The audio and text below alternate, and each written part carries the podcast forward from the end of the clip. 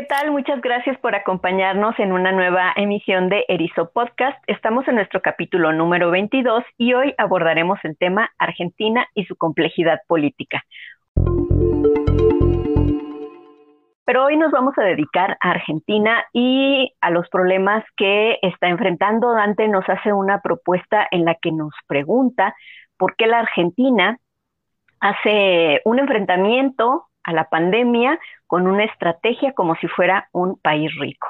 Y a partir de ahí detona varias preguntas como la agenda que se abre para la democracia en Argentina, las transformaciones que se están dando y una de las principales preguntas que pues más bien tú Dante intentarás contestar durante estos minutos es los potenciales conflictos que se vislumbran cómo tensionarán a las instituciones democráticas. Así que a mí me gustaría que inicialmente nos pusieras en un contexto de lo que está pasando en Argentina y de las medidas que el gobierno de Fernández ha tomado para combatir no solamente la pandemia, sino también la crisis económica que ya venía desde, bueno, finales del kirchnerismo y luego que bueno, le da el triunfo a Macri por diferentes circunstancias y que también esta crisis económica que deja Macri le devuelve ¿no? al peronismo el, el poder en Argentina. Bueno, es un poco complicado contar lo que pasa en Argentina para alguien que no está viviendo acá.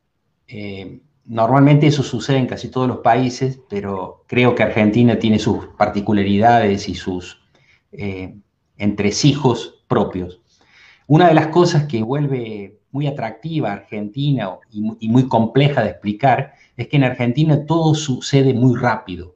En una semana eh, es probable, en una semana común, suceden tres o cuatro acontecimientos que en otros países esos acontecimientos se dan a lo largo de un año o quizás más de un año.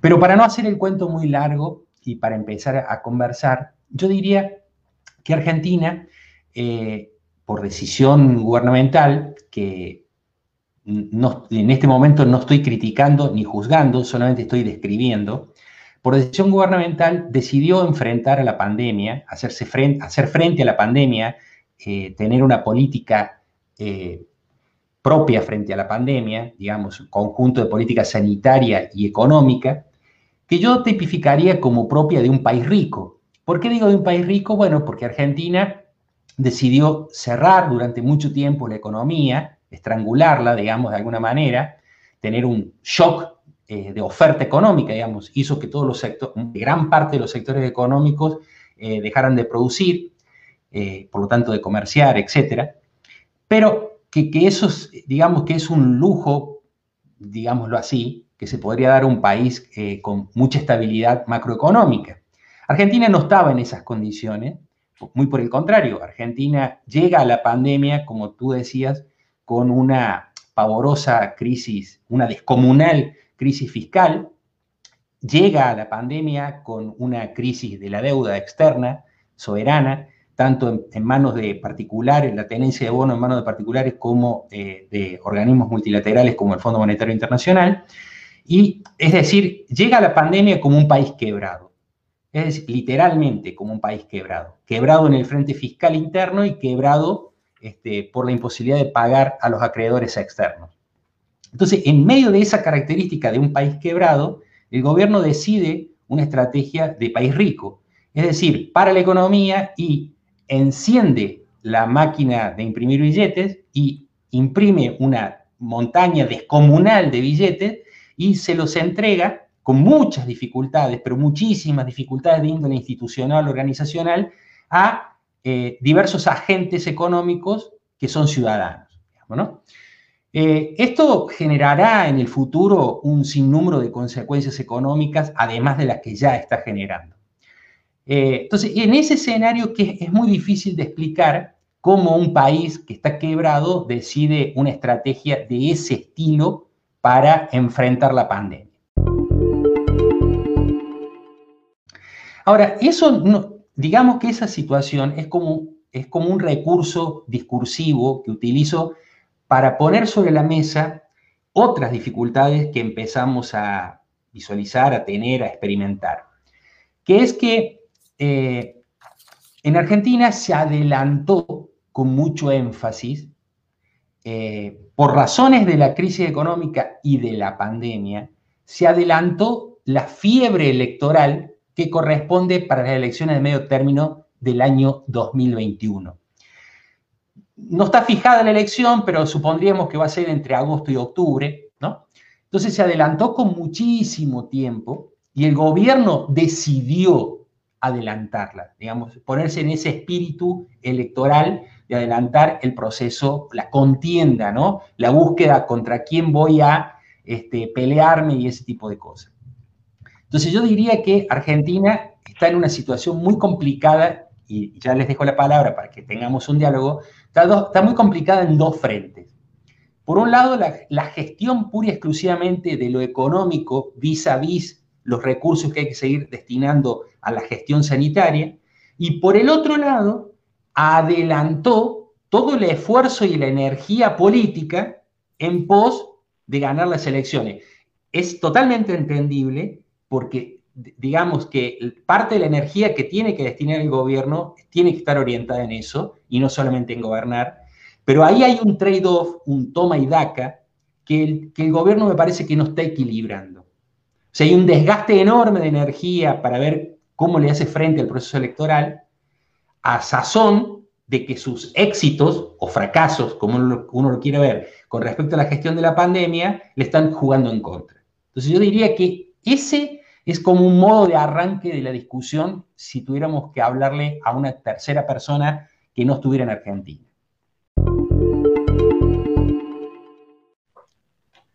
¿No sería como una especie de apuesta de sentir que están haciendo bien las cosas y este, esta forma que tú tienes de decirlo, de enfrentar la pandemia como si fueran un país rico, imprimir todos estos billetes, pero no solamente eso, sino que también destinar una muy buena parte del presupuesto público a incrementar eh, los apoyos gubernamentales y entonces sentir que efectivamente están manejando bien la pandemia, apostando también tal vez a que no se va a prolongar más y bueno, ya se verá cómo se sale del problema y entonces mm, pues de pronto sí desgastarse en este en este en este proceso, pero apostarle a eso, ¿no? A que a lo mejor sienten que van a salir avantes, ¿no? Con el con el manejo. Sí, voy a hacer una acotación para, para invitarlo a Carlos que haga una reflexión sobre lo que voy a decir ahora. Lo que tú acabas de decir está bien, es correcto y uno lo podría pensar de esa perspectiva. Eh, el problema es que Argentina, eh, digamos, aunque sea muy largo de hablarlo, para sintetizarlo uno podría decir, eh, decirlo así. Argentina tiene 180 días de aislamiento social preventivo obligatorio. 180 días. El gobierno tiene nueve meses. O sea, seis meses de los nueve que lleva el gobierno los lleva en la pandemia. Es decir, que prácticamente el gobierno de Fernández se desenvolvió en torno a la pandemia. Bien. Ahora, el punto es que el gobierno ha concentrado tantas energías parceladas, privatizadas, digamos en el sentido de que hay diferentes estrategias, muchas se soslapan entre sí, frente a la pandemia, pero el gobierno no ha logrado poner sobre la mesa un programa político de, mediano y largo plazo. No solamente decirle a la, ciudadanía cómo vamos a gestionar la salida de la pandemia, ¿no? cómo van a ser los próximos 180 días, sino que tampoco ha logrado poner sobre la mesa un programa eh, de estabilización macroeconómica. A Argentina le hacen falta muchas cosas. Pero entre una de las cosas que le hace falta inevitablemente es un programa de estabilización macroeconómica. Cuando digo estabilización macroeconómica, estoy diciendo un programa casi ortodoxo de estabilización de precios que implica mercado cambiario, oferta monetaria, tasa de interés, etcétera, etcétera, controlar la inflación, controlar pues las variables macroeconómicas en el sentido politológico. ¿Y por qué digo que esto es imperioso? Porque en Argentina, en este momento que estamos hablando, la, mayoría de la gente ha llegado a la siguiente situación. vamos a ver si me logro entender, me logro dar a entender. Por un lado, los que veían en términos personales que su bolsillo no estaba afectado, empezaron a ver que la situación macroeconómica los va a afectar. Aquellos que estaban con el bolsillo mal, que estaban afectados microeconómicamente, empezaron a ver que lo mal que estaban ellos converge con lo mal que está el país. Es decir, se empezó a dar el fenómeno en donde los problemas macro y los problemas micro convergen a una misma situación de malestar. Y esto es bastante complicado en términos de gestión macroeconómica y gestión política. Y ahora voy a, invitarlo a, Carlos.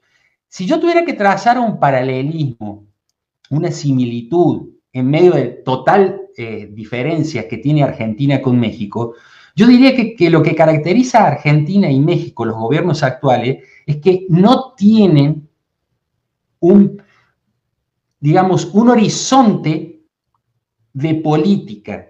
Tienen políticas particulares sobre asuntos particulares, pero no logran establecer ni comunicar un conjunto de políticas que le den un horizonte a la sociedad.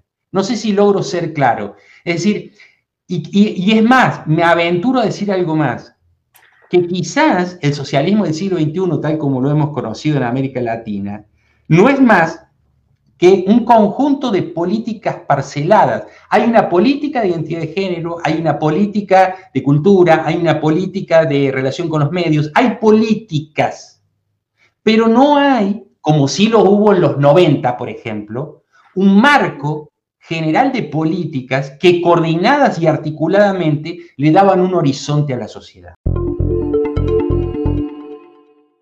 Bueno, yo haciendo caso de la invitación que me hace Dante para trazar este paralelismo con, con México, si bien hay diferencias sustanciales en términos de la gestión económica y de los problemas económicos, concretos. Yo sí observo, y mientras escuchaba a Dante en esta amplia introducción que nos ha dado, ciertas, ciertos aspectos de cierta reminiscencia al, caso mexicano. La más significativa que yo encontraría en principio es igual que en el caso argentino, anticipar hasta cierto punto, en México ya estamos, en, ya inició el calendario electoral, pero digamos que desde antes el presidente eh, mexicano, ha intentado montarse precisamente en la próxima contienda electoral, que también será en 2021, ya lo hemos tratado en otros casos, en otros programas de la elección de medio término, que en nuestro caso pues sí hay una, hay una fecha ya fija, mediados del año que entra, y esa, ese intento de, digamos, adelantar la disputa, encontrar, como bien nos menciona Dante, nos invita a reflexionar, un contrincante, un un polo opositor que en el caso mexicano pues, está fragmentado, no hay un liderazgo. Y yo creo que en ese sentido, investigando un poco, también en, Argentina está intentando la oposición eh, encontrar un liderazgo, alguien que aglutine en torno a una persona, o un conjunto de personas, la posibilidad de precisamente señalar lo que creo que Dante menciona, ¿no? La, incapacidad de estos gobiernos de crear una política integral que atienda a los principales problemas. Un poco lo que tú nos mencionabas, Gloria, de, de cara a la gestión de la pandemia. Bueno, ¿cómo hacer, que ese es el segundo paralelismo que yo encontraría, la eh, terrible dificultad que tanto en Argentina como en México está haciendo la gestión de lo económico?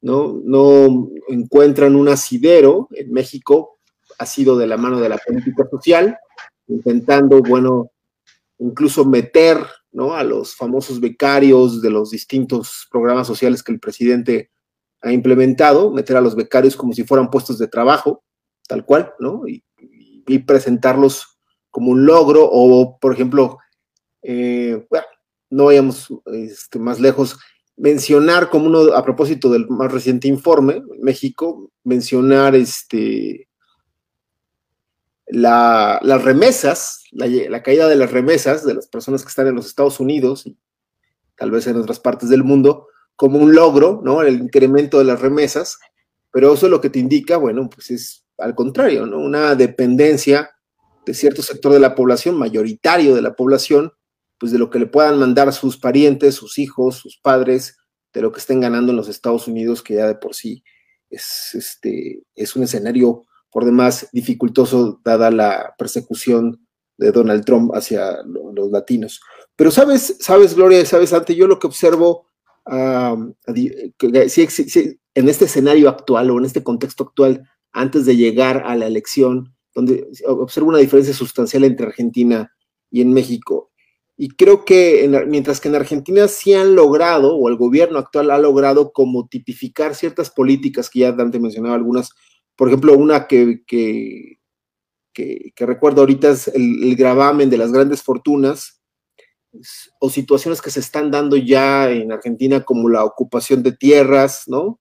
Este, y cómo esta resistencia que se está dando entre los propietarios de, las, de la tierra en Argentina se está dando en México yo todavía no logro encontrar eh, políticas concretas, repito, más allá de la política social o de ciertos esfuerzos, como por ejemplo para gestionar la pandemia, que ha sido la de la desaparición de ciertos fideicomisos, ahorros que se tenían de gobiernos anteriores, pero yo no encuentro, con estas cuestiones concretas que vemos en Argentina, repito, el gravamen a las grandes fortunas o ciertas acciones sociales como la invasión de tierras, yo, yo no lo encuentro. Yo creo que, y con esto cierro, que la diferencia más importante entre México y Argentina es que precisamente como lo dice Dante, en Argentina tienen este ímpetu de avanzar, de que muchas cosas que ocurren en años ocurran en semanas.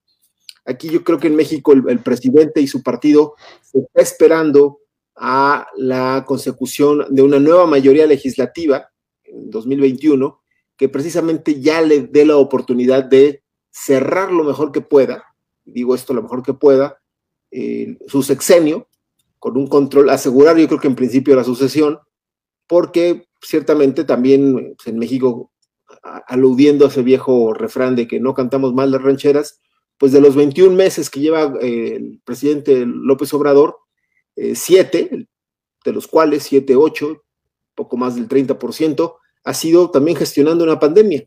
Entonces, esa sería otra similitud que yo encontraría. Y esa gestión ciertamente ha entorpecido, ¿no? Todos los, todo lo, la, una gestión, pues, más integral de lo que sería la política económica, que hoy, al menos en el caso mexicano, nos coloca con un descenso del Producto Interno Bruto de eh, menos 18 puntos, ¿no? No sé, ¿tú qué piensas, este, Gloria y Dante? Yo no, no sé, Dante, qué, qué papel puede estar jugando también esta separación que intenta hacer el presidente argentino de la figura de Cristina Fernández, que, que bueno, pues es su fórmula, ¿no? Su, la vicepresidenta, que tanto también esté abonando a este adelantarse a los tiempos y de querer correr más, más rápido qué tanto esté jugando esta, este peso que, tiene por la figura de, Cristina Fernández, sin la cual muy posiblemente no hubiera ganado las elecciones. Mira, Carlos, Gloria, en Argentina uno de los temas predilectos eh, en, en, las tertulias de todo tipo, incluso las tertulias televisivas, es especular en la relación personal y política del presidente con la vicepresidenta. Es decir, si son diferentes, si uno es empleado del otro, quién manda, cómo es la relación, este, si el frente está partido, de un lado están los albertistas, del otro lado están los cristinistas, etcétera, etcétera, etcétera. Al, fin y al cabo, me parece que ese es un buen diálogo entre tertulianos, pero eh, es, un, es de escaso nivel para una conversación eh, de índole pública. Yo diría que el problema de Argentina se plantea eh, en varios niveles. Yo quiero hacer énfasis al menos en tres niveles. El primer nivel, un nivel muy general, es que la política en estos, en estos últimos años, incluido el gobierno macrista, eh, ha tenido muchos, eh, muchos enfrentamientos muy duros, las dos alas, digamos, el ala progresista y el ala del centro derecha, Macri y el kirchnerismo, Han tenido enfrentamientos políticos cada vez más duros, cada vez más crecientes, pero no porque sean, no porque sean duros en términos de discusión pública y de argumentación, son duros en términos de lo que eh, el daño que le van generando a la institucionalidad de Argentina. A tal punto de que hoy, digamos, está en la boca de todos los argentinos eh, el, digamos, el, ojo de la tormenta es el sector judicial. ¿no? Eh, si lo que está hoy aprobándose en el Congreso de la Nación es o no una ley que favorece en términos personales a una ciudadana en particular. Entonces, hay, un grupo que dice que sí, un grupo dice que no. Entonces, pero más allá de eso, de las creencias que cada quien tenga y las argumentaciones jurídicas que se hagan al respecto, lo cierto es que el deterioro del rol de la, de la justicia, el acceso a la justicia, la manipulación institucional del Poder Judicial, es un elemento de degradación de la calidad democrática argentina. Esto querrámoslo ver con la lupa y el anteojo que se quiera ver. La segunda cuestión que yo haría énfasis es la siguiente. Normalmente los gobiernos peronistas, eh, de cualquier índole, del peronismo de izquierda, del peronismo de derecha, del peronismo del centro, del peronismo, muestra, tiene la capacidad de mostrarle a la sociedad capacidad técnica y capacidad política, las dos cosas. El peronismo es capaz de gestionar políticamente relativamente eficaz y al mismo tiempo rodearse de buenos técnicos. El problema que hoy enfrenta el gobierno de Fernández o de los Fernández es que el gobierno muestra poca eficacia a la hora de gobernar y al mismo tiempo parece rodearse de personas al menos no tan expertas.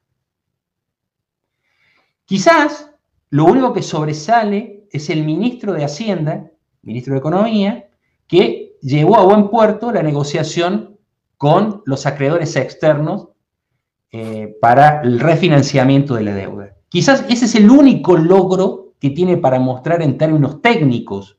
Es decir, yo traje un ministro lo coloqué aquí, aquí, tenía un mandato específico, lo logró. En el resto de las áreas no hay nada que mostrar porque no hay ningún logro. Ok, estamos en pandemia, etc. No importa. Lo, estamos diciendo, no estamos, estoy viendo el, lado de los logros, no el lado de la dificultad. ¿Hay una dificultad inherente? Sí, claro. nadie quizás quisiera estar en los pantalones ni de los ministros ni en la falda de las ministras ni en, la silla del presidente. Y la tercera cuestión que, quiero hacer énfasis es que el presidente comete errores que yo diría que son, em, como se dice en el tenis, eh, errores no forzados quizás, pero también dan a hablar de cierta mm, impericia por parte del Ejecutivo. Si el Ejecutivo eh, ha mostrado eh, sus caras más fallidas, es decir, prometes estatizar un sector y a los 10 días ya no lo puede hacer. Manda un proyecto de ley de reforma judicial y en la Cámara la vicepresidenta, la presidenta del Senado, dice que no es la reforma judicial. hace una reunión en el conurbano bonaerense diciendo que va a hacer un super aporte de recursos financieros y materiales para la seguridad pública y a los cinco o seis días se le amotinó la policía o parte de la policía de la provincia de Buenos Aires. Entonces hay una serie de errores que lo colocan al presidente en la primera falla. O sea, ya sean errores del presidente o no, es al presidente a quien colocan en primer lugar. Entonces yo diría que en ese escenario es, eh, bueno, a mí me preocupa cómo el aceleramiento del proceso electoral puede llevarse entre las piernas, como se dice en México, eh, a cierto grado de institucionalidad de la Argentina. O sea, mi, preocupación es eh, tratar de tener la capacidad de observar si se acelera la degradación de la calidad institucional de Argentina. O sea, si vamos a ser capaces de observar la degradación de la calidad democrática o no. Ese me parece que es el punto principal. Y déjame acotar una cosa y, les doy la palabra. Mientras sucedía lo del amotinamiento de la policía de la provincia de Buenos Aires, con todo lo que eso implica para Argentina, eh, un expresidente puso en duda, luego se retractó, la gente lo criticó, puso en duda si se iban a poder llegar a hacer las elecciones de medio término el año que viene, y puso en duda el orden institucional democrático de Argentina. Entonces, más allá de que, el que ese expresidente haya cometido un, un acto no solamente extravagante, sino sobregirado, eh, colocó los focos sobre esta idea de estar, estamos recalentando la capacidad motriz de las instituciones democráticas para procesar los conflictos que tiene adentro. Me parece que en ese sentido hay que leer eh, la alocución que hizo el expresidente Dualde. Ese es el escenario que a mí me preocupa. El escenario, termino con esto, el escenario que me preocupa es saber si los líderes en Argentina van a tener los anteojos puestos para ver si se degrada o no y con qué velocidad la calidad democrática de Argentina. Me anticipé un poco a Gloria porque rápido deslizo esta única, una única idea, este, porque te centraste mucho en ella y yo también la quiero poner como una pregunta general.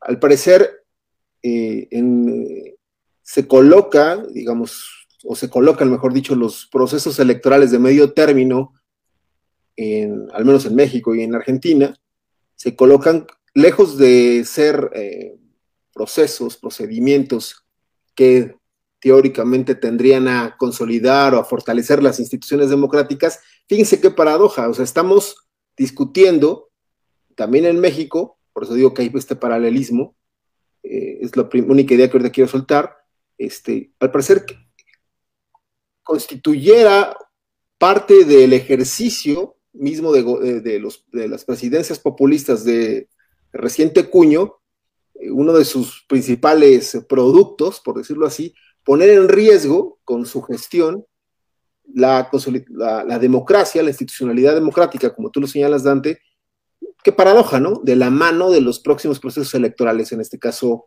intermedios. Otra vez, lejos de significar una oportunidad de fortalecer incluso el mismo gobierno o de darle espacios a una disidencia, a una oposición, no, o sea, en, eh, México, por ejemplo, se cuestiona abiertamente al Instituto Nacional Electoral desde la presidencia, ¿no? El presidente insiste también en pues, vulnerar esta institucionalidad democrática con ya sea la consulta acerca de si se deben o no juzgar a los expresidentes, una, o recientemente también, que ya quedó para dentro de año y medio, la revocación de mandato. En fin, lo dejo ahí y le doy la palabra a Gloria, cómo los procesos electorales intermedios suponen ahora un riesgo para la institucionalidad democrática de la mano o previamente de una mala gestión de la economía y del afán de controlar, por un lado, al menos en el caso mexicano, pero de un control ineficaz, ¿no?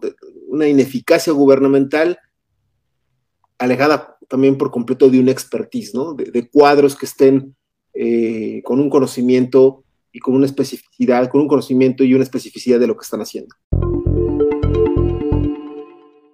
Fíjate que antes que, bueno, cuando recién terminó Dante este, este último comentario y antes de que tú dijeras esto, se me reforzó, bueno, tenía yo en mente preguntar qué tanto se ha usado políticamente y a favor la pandemia.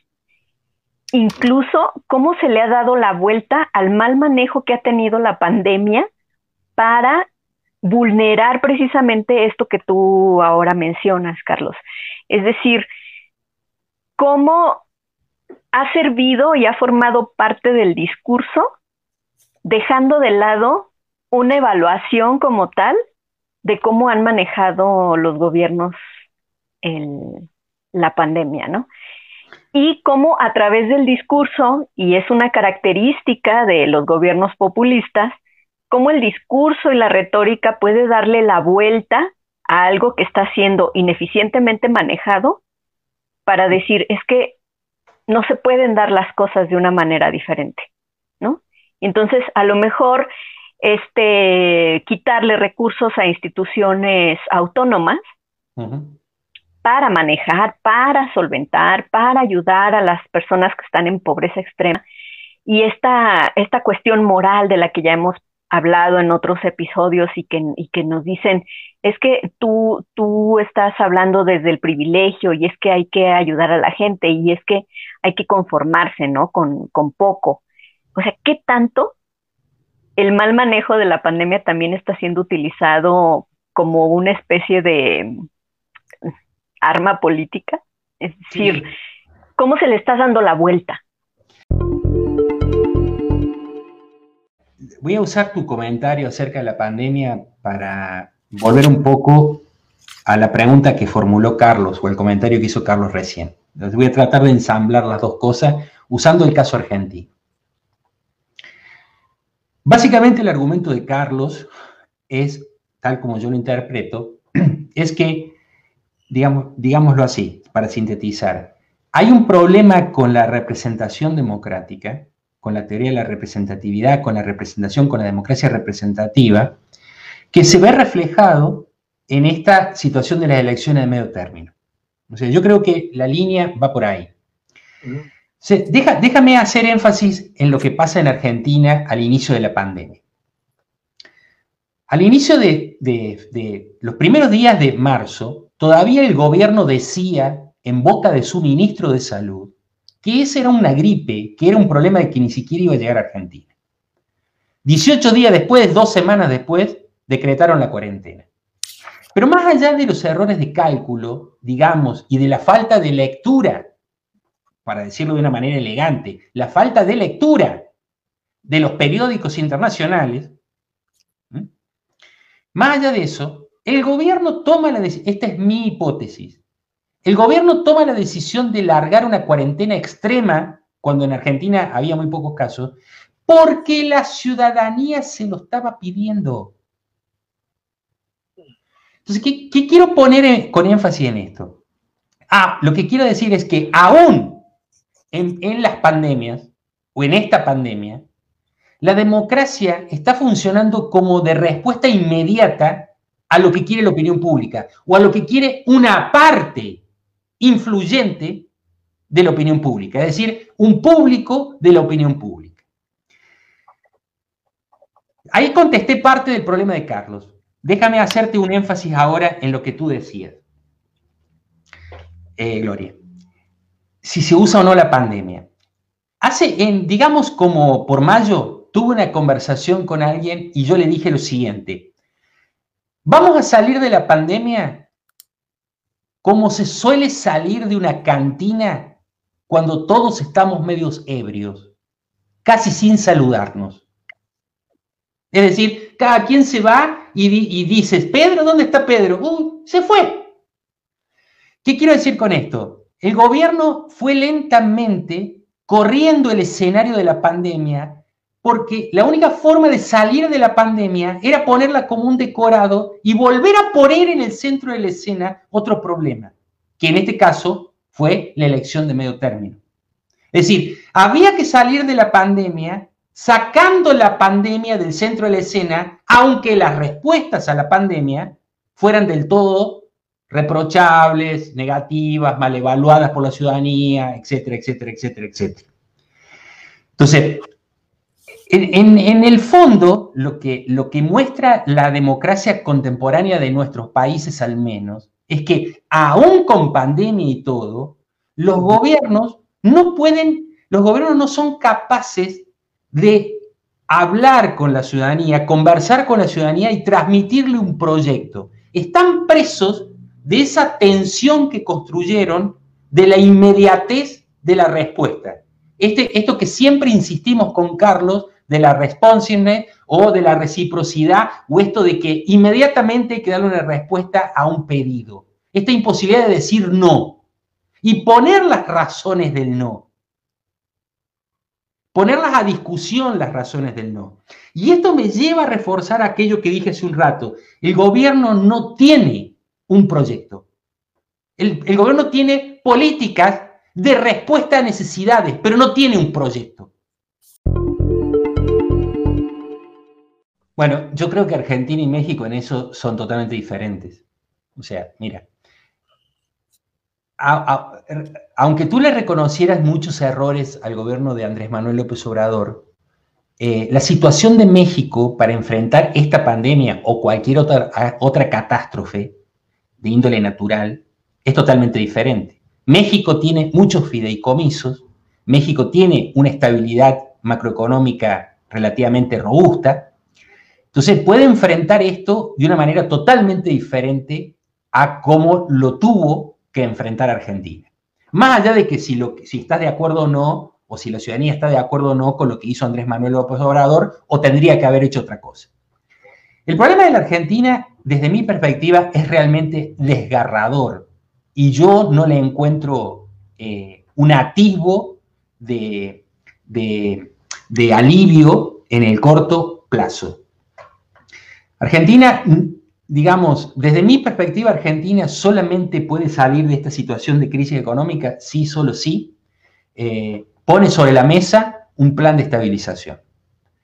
Y hacerlo implica eh, pagar costos políticos enormes, que no sé si es posible pagar en este momento, ya sea con este gobierno o con cualquier otro gobierno.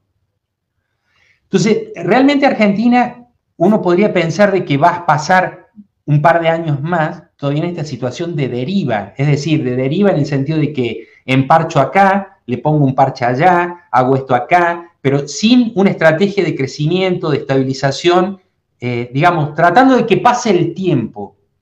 Es como el juego de la pelota, ¿cómo se llama? Ese del fuego, ¿no? Que todo el mundo no quiere quedarse con la pelota, la vas pasando, ¿no? Entonces, realmente lo que, lo que eh, yo veo en términos macroeconómicos es sumamente preocupante y em, eh, que va a generar mucha tensión al interior de la sociedad, porque no tiene una solución de corto plazo, porque para mandarse un plan de estabilización macroeconómica creíble, hay que, tener hay que pagar un costo político y hay que tener un capital político, que justamente me parece a mí, que el gobierno adelanta la batalla electoral porque entiende que está perdiendo parte de ese capital político.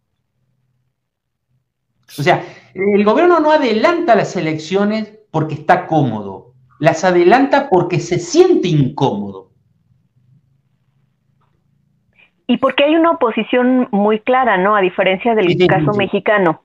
Sí, una oposición clara porque digamos, porque este proceso para nosotros tiene más de una década. ¿no? En cambio, para ustedes el proceso tiene apenas tres o cuatro años.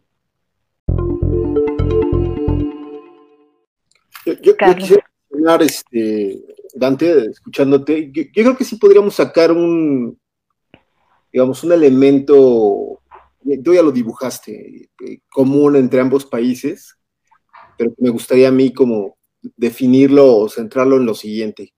Creo que tanto en México como en Argentina, y obviamente conozco más el caso mexicano, se, el otro paralelismo o un elemento clave ha sido, y ese es el riesgo que se pone en, la elección de medio término, el uso eh, discursivo e, el uso e implementación, el uso discursivo y la implementación de la democracia directa o diagonal plebiscitaria para evadir, un poco lo, bastante lo que decía Gloria, para evadir, para maquillar los efectos concretos de la pandemia. Y en el caso mexicano creo que no hay este, mejor ejemplo que, por un lado, te escuchaba, ¿no? Ahorita inmediatamente fue la rifa del avión, del avión que nos heredó, nos heredó el sexenio anterior, que se convirtió hasta hace unos días en el tema de cada una de las eh, conferencias de prensa del, presidente, que la gran discusión, por otro lado, era, pero ¿por qué no toca los 60 mil, 65 mil muertos, la mala gestión? O sea, y se concretaba dos horas, hora y media que dura la famosa mañanera, como le decimos en México, hablar de la rifa. Y en segundo lugar, el juicio a los expresidentes.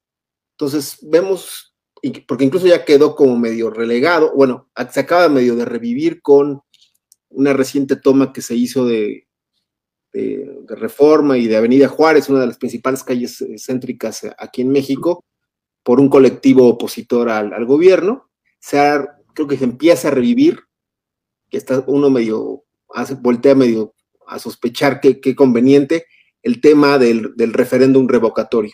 Pero se fijan, estamos hablando de tres elementos que poco o nada tienen que ver con la pandemia y que, tú lo dijiste, Dante, la pandemia, la pandemia viene a ser como el, el escenario, el fórum, donde estos dos presidentes eh, transitan, se colocan a hablar de los temas que a ellos les interesan. Que tienen, al menos en el caso mexicano, una mayor habilidad de desviar la atención hacia estos, estos, estas, estas cuestiones. Respecto a la pregunta que hacía Gloria de qué es lo que pasará, yo creo que el, presidente está también dejando en gran parte la apuesta a lo que ocurra después de, de junio, julio del año que entra, de elección de medio término, y tendría que hacer creo que dos cosas que no sé qué tan dispuesto esté. Una, un plan que se negó a todas luces al inicio de, la cuarentena, que es el apoyo a las pequeñas y medianas empresas, que él se niega a hacerlo porque lo, lo hermana, lo vincula, según él, con los rescates de otros años, de los rescates eh, económicos, financieros de otros años, que no es lo mismo, pero él lo ve así, y una reforma fiscal, que también eh, creo que está esperando, eh, en el mejor de los casos, a tener una mejor eh, planeación, si así fuera, de la mano del secretario de Hacienda. Pero no sé, y esa es creo que en gran parte la incertidumbre que, rodea al actual gobierno y que creo que también ocurre en Argentina, si se van a dar estos dos pasos en concreto, porque de, la otra, de otra forma, la, la continuidad que se espera es lo que tú ya decías, Dante, políticas, políticas, políticas de respuesta a la voluntad popular, ¿no? De programas asistencialistas, ¿no? O de eh, eh, soluciones de, de, corto plazo. Me hiciste también recordar respecto de lo que mencionabas de, de la pandemia que se lo habían exigido, fíjate qué curioso, aquí fue al revés, porque al presidente lo que le demandaba a la población era que relajara las medidas, ¿no? Y se vino toda esta iniciativa de los semáforos, que es el semáforo verde, que es el semáforo amarillo, bueno, verde todavía no lo alcanzamos, ¿verdad? Pero el amarillo, el semáforo rojo, naranja, un poco, pero siempre se, se transitó durante estos seis meses con un poco de hacerse tonto, hacerse, como digamos en México, hacerse güey, con la idea de que muchas personas estaban saliendo a trabajar y que, y que esto al mismo tiempo, bueno, iba de la mano precisamente de la ausencia de un plan económico que le permitiera a ciertos sectores de la sociedad ausentarse de salir a las calles, pero teniendo más o menos un, ingreso eh, asegurado, que incluso, y con esto cierro, ahora ha resucitado de la mano de la oposición la idea del ingreso básico universal, ¿no? De, de colocarlo como una política de contraste que sea distinta a las políticas asistenciales de los gobiernos populistas, que obviamente no ha gozado de aceptación en las cámaras, en el Congreso, tanto en la Cámara Alta como en la Cámara Baja, pues por la dominancia del partido del presidente, de, de Morena.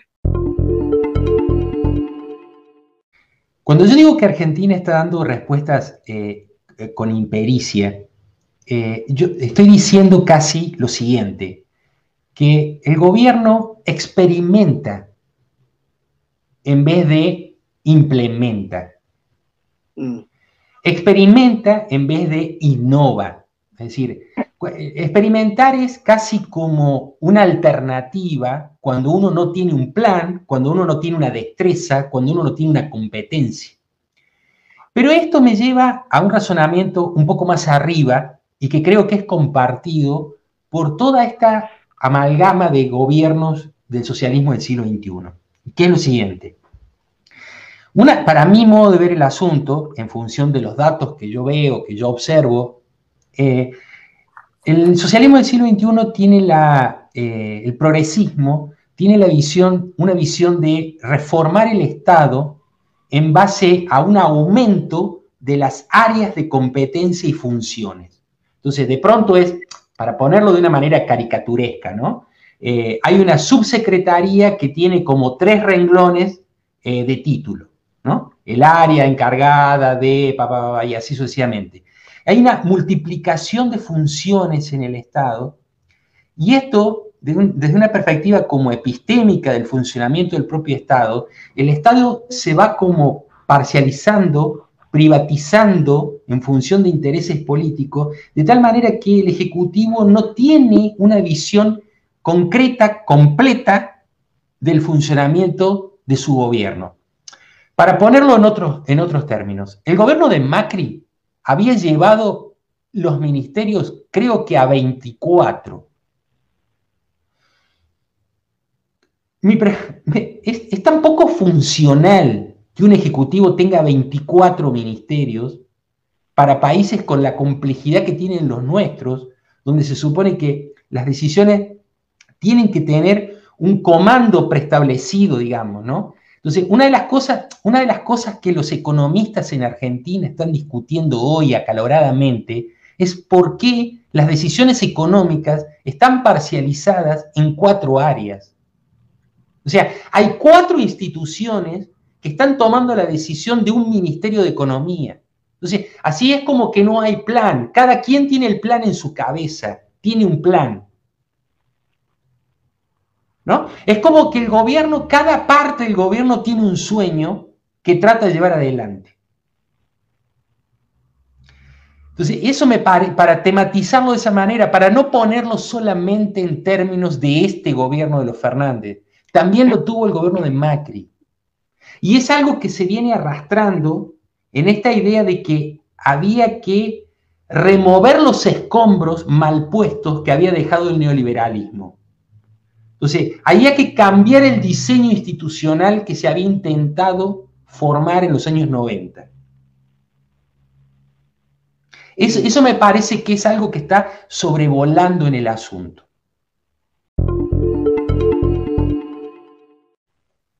¿Y qué tanto tendría que ver la cuestión ideológica de este tipo de gobiernos que son como más, bueno, que son populistas? O sea, es decir, el no, eh, pienso un poco en el caso mexicano en términos de los científicos neoliberales o los intelectuales neoliberales o mm, estas cuestiones que son más técnicas, que es, lo que les está faltando, porque si no hay un plan y a lo mejor tienen uno pero no lo ejecutan bien, pues necesitan de esta parte como muy técnica, como muy práctica, y entonces pareciera como que ideológicamente se traicionan no sé, de pronto también siento que no acuden a estas formas, por ejemplo, de apoyar a los empresarios, ¿no? Que ya también lo, hemos platicado en este, en este programa.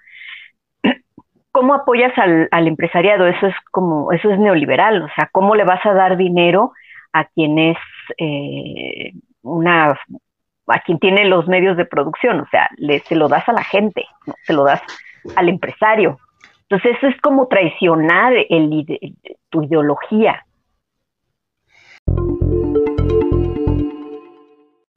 Pero el, punto es que en Argentina, cuento algo de Argentina para, devolverle la, pelota a ustedes. Yo creo que en Argentina no, no, no, el, gobierno actual eh, generó una frase al inicio, cuando todavía no había pandemia, que era, vamos a ser el gobierno de los científicos, tratando de poner un contrapunto con el gobierno de Macri, que era el gobierno de los CEO, de los, eh, digamos, gerentes de empresas. Entonces, vamos a, vamos a hacer el gobierno de científicos. Entonces, no, yo no veo, yo no veo que el, progresismo esté eh, mal relacionado con, los, con, lo científico. Creo que el problema no tiene que ver con el nivel científico, tiene que, ver con el nivel de, de expertise. A ver, una cosa es un científico y otra cosa es un experto que conoce las herramientas y conoce la limitante que las herramientas tienen a la hora de hacer una operación específica. Creo que ahí hay un problema. Y ahí hay un problema que tiene que ver con esto que decía yo de la experimentación. En general el progresismo está como más motivado a experimentar. Un gobierno conservador o de derecha siempre trata de apelar a herramientas que han dado resultado sobre el cual tenemos cierto control y hay un cierto manejo. Manejo que viene de la experiencia de haber manipulado ese artefacto a lo largo del tiempo. ¿Qué tanto, pueden ¿Qué tanto puede aprovechar la oposición esta oportunidad de adelantar el, proceso electoral? Y en este sentido, mm, ¿afecta o, beneficia a, lo democrático, es decir, a este juego de... Em, bueno, a final de cuentas son discursos, pero están dejando de lado lo importante, que en este momento es la resolución de la pandemia, pero ¿qué tanto puede fortalecer en Argentina a la oposición el haber adelantado el proceso? No, yo creo que la perjudica a la oposición, porque la somete a un desgaste digamos, hipotéticamente la oposición tiene que empezar a dar batalla antes de tiempo, le acelera los procesos y la pone claramente en desventaja. Algo que debería haberse decantado naturalmente se ve abruptamente acelerado porque el gobierno te incentiva a dar batalla, ¿no? Entonces, claramente me parece que es un, digamos, eh, el artilugio del gobierno es adelantar la contienda preelectoral para desgastar a cualquier candidato de la oposición antes de tiempo. Y en todo caso, creo que aún si le, le, fuera de conveniencia a la oposición, creo que, lo que el que sale perjudicado es el propio electorado, que se va a ver sometido a una, una, a una friega preelectoral con mucha más anticipación. O sea, sus enojos, sus pesares, su bronca, su malestar, se va a, se va a llevar a niveles exponenciales, digamos, ¿no? Pero ahora sí me acordé de lo que quería decir, y es como un, lo que voy a decir ahora es como un boomerang para ustedes. ¿Te acuerdas que tú dijiste, bueno, qué pasa con eh, la ciencia, los científicos, los expertos y todo lo demás? El presidente argentino acaba de decir hace dos o tres días y generó un vendaval de opiniones a favor y en contra, eh, unas frases acerca de la igualdad de oportunidades y la meritocracia. Entonces, el presidente apareció con un discurso casi de índole filosófico que podría haber citado a Rawls sin, citarlo, eh, habría podido pasar por eh, Amartya Sen y otras discusiones muy profundas, ¿no? Y, pero no, terminó con algo muy sencillo, este, casi eh, popular, en la jerga popular, eh, tratando un tema tan profundo como la relación entre la meritocracia y la igualdad de oportunidades. Yo no sé si quiso jugar a ser filósofo mientras gobierna o apeló a la filosofía para gobernar mejor. Yo no lo sé. Lo único que sé es que desató una serie de enojos en la sociedad acerca de la visión que la sociedad cree que el presidente tiene sobre la meritocracia. Eso me hizo acordar muchísimo a los anteriores podcasts que veníamos hablando del problema de la meritocracia y el populismo.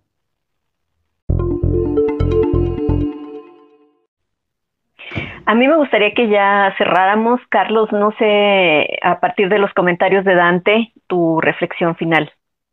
Sí, bueno, eh, creo que a, diferencia del caso argentino, en México estamos viviendo una situación contraria, es una paradójicamente una mayor reducción del Estado, desaparición de subsecretarías, todos con la finalidad de subsecretarías, dependencias, etcétera, pues con la finalidad de tener un ahorro para que el presidente precisamente, y eso no se dice, pero ahora sí, como tú mencionabas, Dante, se discuten distintas tertulias, desde las típicas de café hasta las más, este, bueno, ahorita no hay cafés públicos por la pandemia, pero las tertulias de cualquier índole, de que, este, de que esta reducción del Estado, que lo pone en sintonía con la corriente neoliberal, paradójicamente, pues es encaminado a tener un ahorro para enfrentar precisamente las elecciones. Dos, yo creo que, si hay un paralelismo, ahí sí, con el caso argentino, sobre lo que tú llamas experimentación, porque si bien en este tenor que menciono de la reducción del Estado hay una clara sincronicidad con las políticas anteriores, incluso recrudecimiento de las políticas neoliberales, al mismo tiempo, al interior del gabinete se viven una serie de luchas intestinas porque eh, miembros del gabinete que provienen de la izquierda, ¿no? tienen una trayectoria en la izquierda, en el socialismo, ¿no? partidos incluso, formaban parte de partidos socialistas o comunistas en México, Partido Comunista, se quejan del talante abiertamente neoliberal. Y por otro lado, tenemos secretarios de Estado, el exsecretario de Hacienda eh, previo al, que ahorita se encuentra en estos momentos de Arturo Herrera, una disculpa, no, no recuerdo el nombre, pero se quejaba precisamente de que no era lo suficientemente este, serio este gobierno en lo macroeconómico, en el control de las variables macroeconómicas, ¿no? Y el presidente se justificó su salida diciendo que no, que le daba las gracias y que bueno, que se iba, porque precisamente no querían más, más neoliberalismo. Entonces, creo que ahí sí te das cuenta de esta, de esta experimentación que se da, al menos en el, en el caso mexicano, pero que eh, sí va a, contracorriente de esta, de esta expansión de la que tú mencionabas que se da en Argentina. Respecto rápidamente del gobierno con un cierto grado de expertise o científico, no, en México yo creo que sí se está viviendo una abierta animadversión a todo lo que este, huela a este tipo de cuestiones. Y también hay un elemento que ha pasado desapercibido, pero que me lo hiciste recordar, Dante, a propósito de lo que mencionabas del presidente sobre su eh, reflexión sobre la meritocracia, que bueno, pues nuestro presidente en, sus conferencias de, de, prensa ha señalado unas veces de manera velada y otras de forma explícita que se acabó la era de la competencia o de la competitividad y del individualismo, ¿no? Y que, que fueron valores que así lo ha señalado, que han sido valores que le han hecho mucho daño a la sociedad y que sin decirlo, porque no es curioso, ¿no? No, no, ha, no ha utilizado la palabra comunidad o comunitarismo, ¿no? O regresar a los valores comunitarios, ¿no? Ha, utilizado una, distintas palabras, pero haciendo alusión precisamente a, este regreso a la comunidad y el hecho de que te lo hemos tocado también en, otros podcasts, señalando que las becas eh, son para todos y que no se deben de dar becas únicamente a los mejores promedios. O sea, esta, esta idea, bueno, ahí sí yo encuentro también que este punto en común con lo que tú mencionas, pero creo que eh, ha sido un ejercicio interesante, con esto cierro, lo que nos vino a presentar Dante, porque nos permite pensar a, México precisamente en esta perspectiva comparada con base en las diferencias, y que, y, que yo cierro con esto, ¿no? El, el, uso común en, eh, en ambos casos, pues de la democracia plebiscitaria, recursos ¿no? discursivos y, eh, ejercicios para eh, ocultar la mala gestión de la pandemia en este caso. Gracias. Para la reflexión y pensar en esta Argentina y su complejidad política, es el tema al que hemos dedicado esta edición 22 de Erizo Podcast. Por supuesto, le agradecemos que nos haya seguido a Dante Avaro, Carlos Luis Sánchez, Gloria Rodríguez. Nos despedimos y le esperamos muy pronto. Sigan nuestras redes sociales y también compartan nuestro podcast. Hasta la próxima.